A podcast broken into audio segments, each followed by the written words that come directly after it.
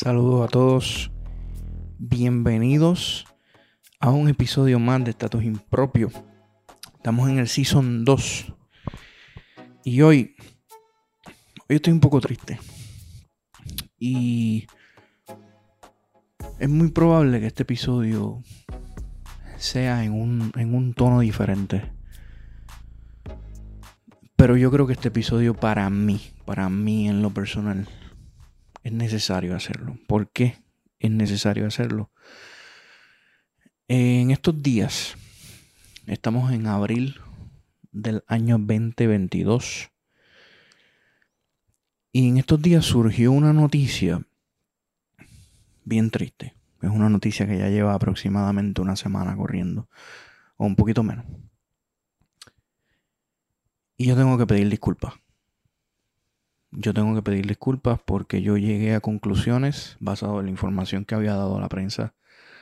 Yo llegué a conclusiones basado en, mi sentir porque cuando, cuando se trata de situaciones que tienen que ver con niños, eh, a mí esas situaciones me tocan fuerte. Pero hoy, hoy estamos a 13, el día que estamos grabando esto, estamos a 13 de abril.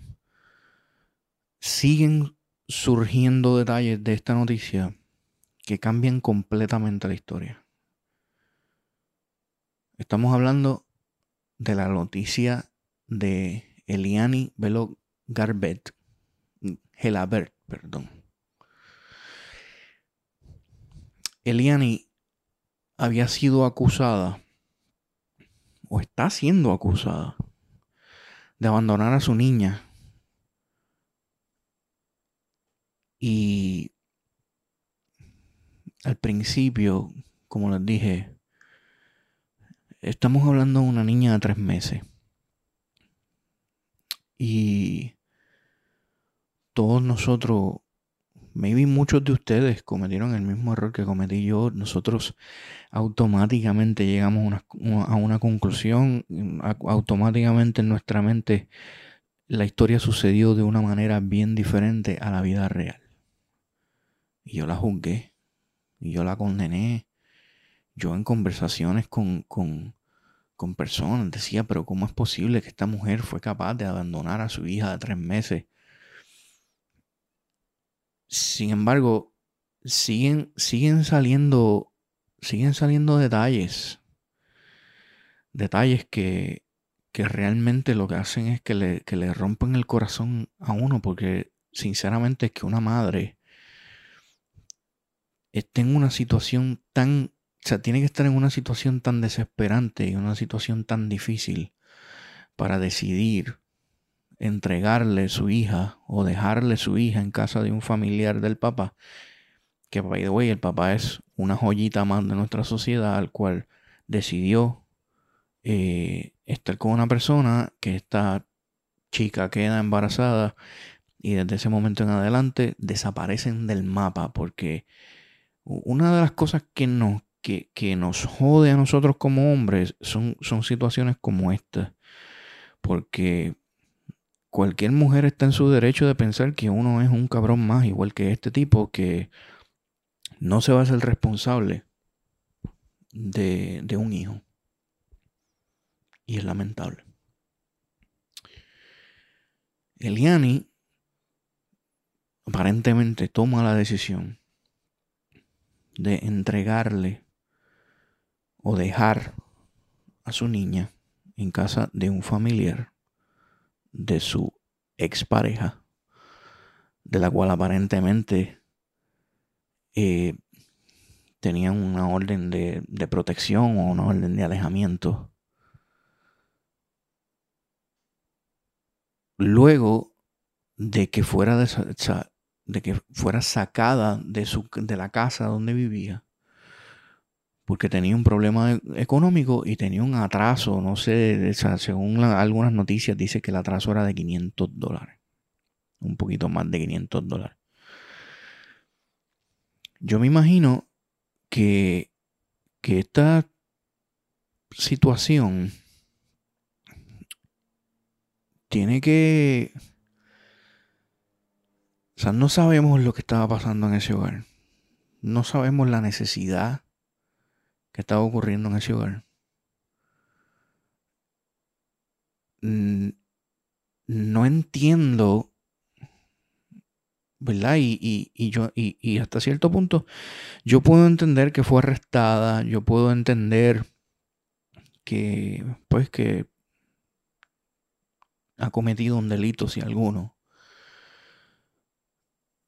Pero entiendo que la manera en que el sistema manejó esta situación desde el principio está igual de mal que la manera en que la mayoría de nosotros trabajamos este tema desde el principio. Nosotros la juzgamos desde el día uno, nosotros la acusamos, nosotros, nosotros, la señalamos diciendo que mala madre, qué madre es capaz de hacer esto sin conocer las circunstancias y yo, yo me tengo que unir a eso. Y, es por eso que yo tengo que pedirle disculpas a Eliani. Yo no conocía su historia. Yo llegué a conclusiones con la poca información que dio la prensa. Basándome en, mi sentir de que, coño, una niña de tres meses, ¿cómo es posible? ¿Cómo es posible? Y, y, para mí ahora que conozco detalles adicionales de la historia, tengo un pensar totalmente diferente. Ninguno de nosotros puede decir que hubiese hecho exactamente lo mismo que Eliani. Porque no estamos en sus zapatos, no estamos en sus circunstancias, no estamos viviendo lo que ella vivió. Y ahora mismo esa pesadilla que ella estaba viviendo es muchísimo más compleja por el hecho de que está pasando por un proceso legal, de que le dieron una fianza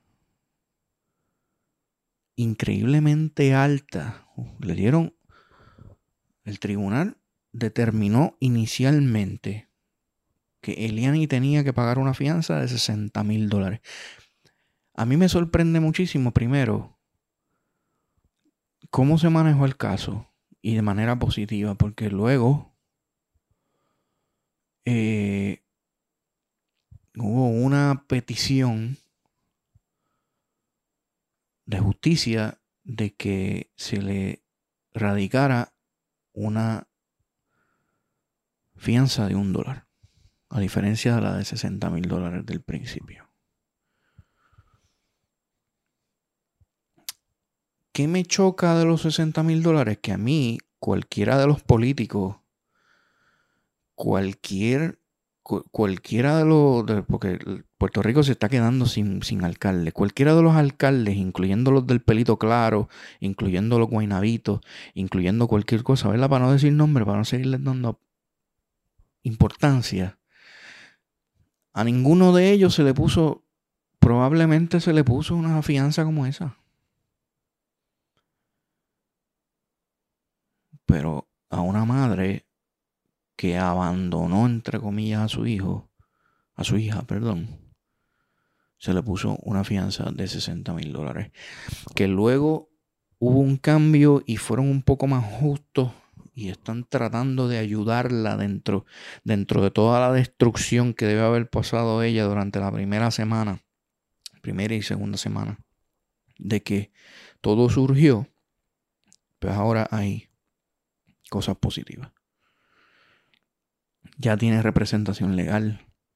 Ya la gente está cambiando la perspectiva en la calle. Y la razón por la cual yo hago este, e, este episodio, primero, es para aceptar mi culpa y decir, mira, sabes que con la poca, con la poca información que yo tenía, yo llegué a un juicio innecesario para Eliani. Y a diferencia de muchos de ustedes, yo no me fui a las redes a escribir estupideces y entrar a Facebook, entrar a Twitter y decirle, Eliani, que mala madre, Dios mío, eres una perra, eres un imbécil, le estoy citando cosas que yo leí. Eso no se le hace a una hija, Dios te va a castigar, etcétera, etcétera, etcétera, etcétera. Yo no, yo no hice esa estupidez, pero yo dentro de mí y en conversaciones con gente cercana, yo, yo llegué a conclusiones que eran erróneas y, yo tengo que pedirle perdón a Eliani. Yo sé que probablemente ni ella ni, ni ninguna persona cercana a ella probablemente se tropiece con este episodio, pero yo tengo que hacerlo público. yo tengo que pedirle disculpas a esa madre, la cual yo no sé ni puedo entender por lo que ella estaba pasando al momento de tomar la decisión de abandonar o de dejar, porque ya el panorama de abandonar cambia sustancialmente. Hay muchas situaciones en Puerto Rico que pasan desapercibidas y nosotros no nos enteramos.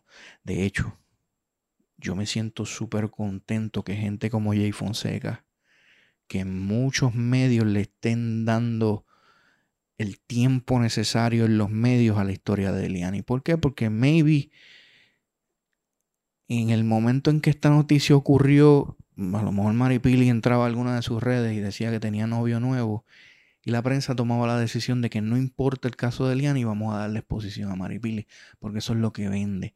Menos mal que ni Maripili, ni Adamari López, ni ninguno de, de las otras personalidades que son lo único que hacen noticia en este país, han salido a, decir o a hacer ninguna estupidez para que la prensa se enfoque en un caso como este. Y me siento contento por eso, porque se le está dando tiempo, porque la gente está siendo solidaria, porque la gente eh, le tuvo interés a conocer, a conocer este, la historia de esta madre y, yo, yo, yo tengo que invitar a cualquier persona que se tropiece con este episodio. Si usted conoce a alguien que no la está pasando bien, si usted conoce a alguien, sobre todo si envuelve niños o personas o adultos mayores, que estén pasando situaciones como esta, repórtelo, ayúdelo. Aquí para cualquier estupidez abren un GoFundMe esto es una situación real. Yo la parte de que la removieron de su hogar no la entiendo mucho porque no han dado mucha información. Pero si realmente la deuda era solo de 500 dólares, un poquito más de 500 dólares, yo pongo en tela de juicio la capacidad de, ese, de esa persona que le está rentando ese apartamento o esa casa. Sí, tiene una deuda, perfecto. Que esa deuda puede seguir creciendo, lo entiendo. Hay canales. Hay canales. Y hay maneras de ayudar a la gente. Porque lamentablemente para muchas personas, cuando alguien está en necesidad, cuando alguien está mal en un momento eh, eh, oscuro, eh, difícil de su vida, la reacción normal de mucha gente es acabar de joderlo. ¿Qué persona dejó a una madre y a una niña de tres meses en la calle? Yo no lo sé, pero eso es algo que hay que cuestionarlo también.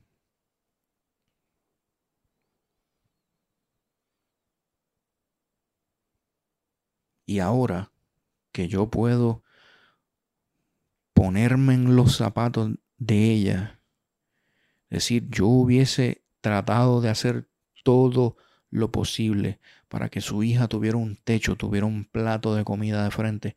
Así yo me hubiese tenido que joder. ¿Sabes que Yo hubiese hecho lo mismo. O hubiese hecho cualquier otra cosa. Cualquier otra cosa. Así me afectara mi salud, mi físico. Porque esa niña estuviera bien. Yo espero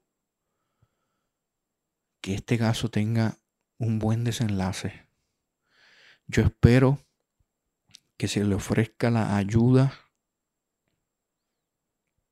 que esta madre necesita. Espero que el infeliz que no quiera hacerse responsable de su hija, de alguna manera el sistema lo obliga a tener que responder porque aunque esto es un tema mucho más complicado de lo que, eh, eh, esto es un tema para hablarlo solo. Pero ahora yo, le tengo, yo tengo que dirigirme a los padres.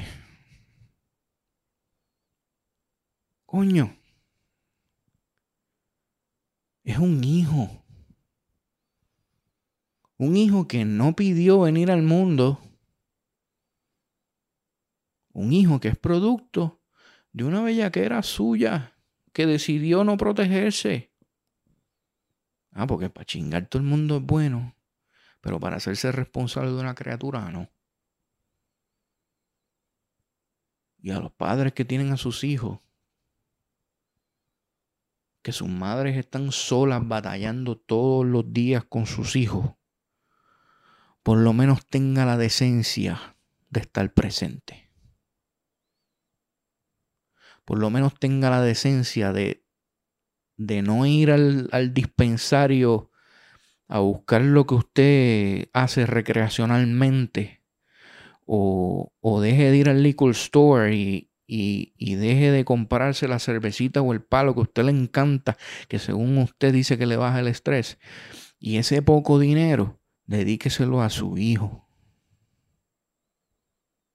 Porque a la larga, su hijo es su responsabilidad. Y si este padre hubiese estado, aunque fuera un poco más presente, porque lo que pasó entre mamá y papá no tiene nada que ver con el niño. Si usted odia a su pareja, o usted detesta a su pareja, eh, usted donde tiene los pies le quiere ver la cabeza, eso es asunto suyo. Esos son sus emociones, que usted tiene que aprender a controlarlas y a trabajar con ellas. Pero a la hora a la hora de, de que su hijo o su hija, el ego, se tiene que dejar a un lado, porque los hijos son prioridad. Hay que, hay que tener bien poco coraje en esta vida para decirle a un hijo que usted va a llegar a una actividad donde él está y su hijo lo espera emocionado, emocionado porque su papá viene y usted no llegue. Hay que tener bien pocos cojones para dejar un hijo desatendido sin alimento,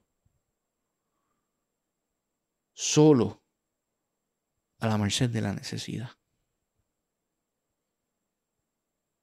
Eso es un tema que también hay que atender. Y el ser humano tiene que entender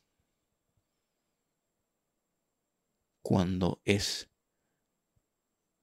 obligatorio ser responsable. Y voy cerrando este episodio diciendo lo siguiente. No haga como yo. No llegue a conclusiones en casos como estos y en, y en otros sin la información. Nosotros no somos juez de nadie. Nosotros no tenemos derecho a ir a Twitter. Nosotros no tenemos derecho a ir a Facebook a decir nada de esta madre. Porque nosotros no pintamos. O sea, esta no es nuestra historia. Esta no es nuestra situación. Nosotros no sabemos cómo esa madre llegó a tomar esa decisión. No sabemos las cosas que pasó. Surgirán más detalles del caso. Pero nosotros tenemos que soltar la mala costumbre de estar juzgando a la gente. Porque sabes qué? Todo el mundo en las redes habla de su mala decisión. Si esta, si esta madre hubiese decidido abortar, es una asesina. Si esta madre hubiese decidido abandonar realmente a su hija, es una irresponsable. Si esta, si esta madre hubiese decidido dar a su hija en adopción, uff, era una mala madre. ¿Cómo no se esforzó para quedarse con su hija? Que mucha mierda le gusta hablar a la gente, que mucha mierda le gusta escribir a la gente. ¿Sabes qué? Pónganse en sus zapatos. Pónganse en los zapatos de Iliani. póngase en los zapatos de Liani y usted va a entender que usted, por su familia, hace lo que sea. Lo que sea. Ojalá esta historia tenga un buen desenlace. Ojalá el sistema no le vuelva a fallar a una mujer más. Ojalá esta niña no tenga que sufrir ningún trauma por esta historia. Está todo impropio.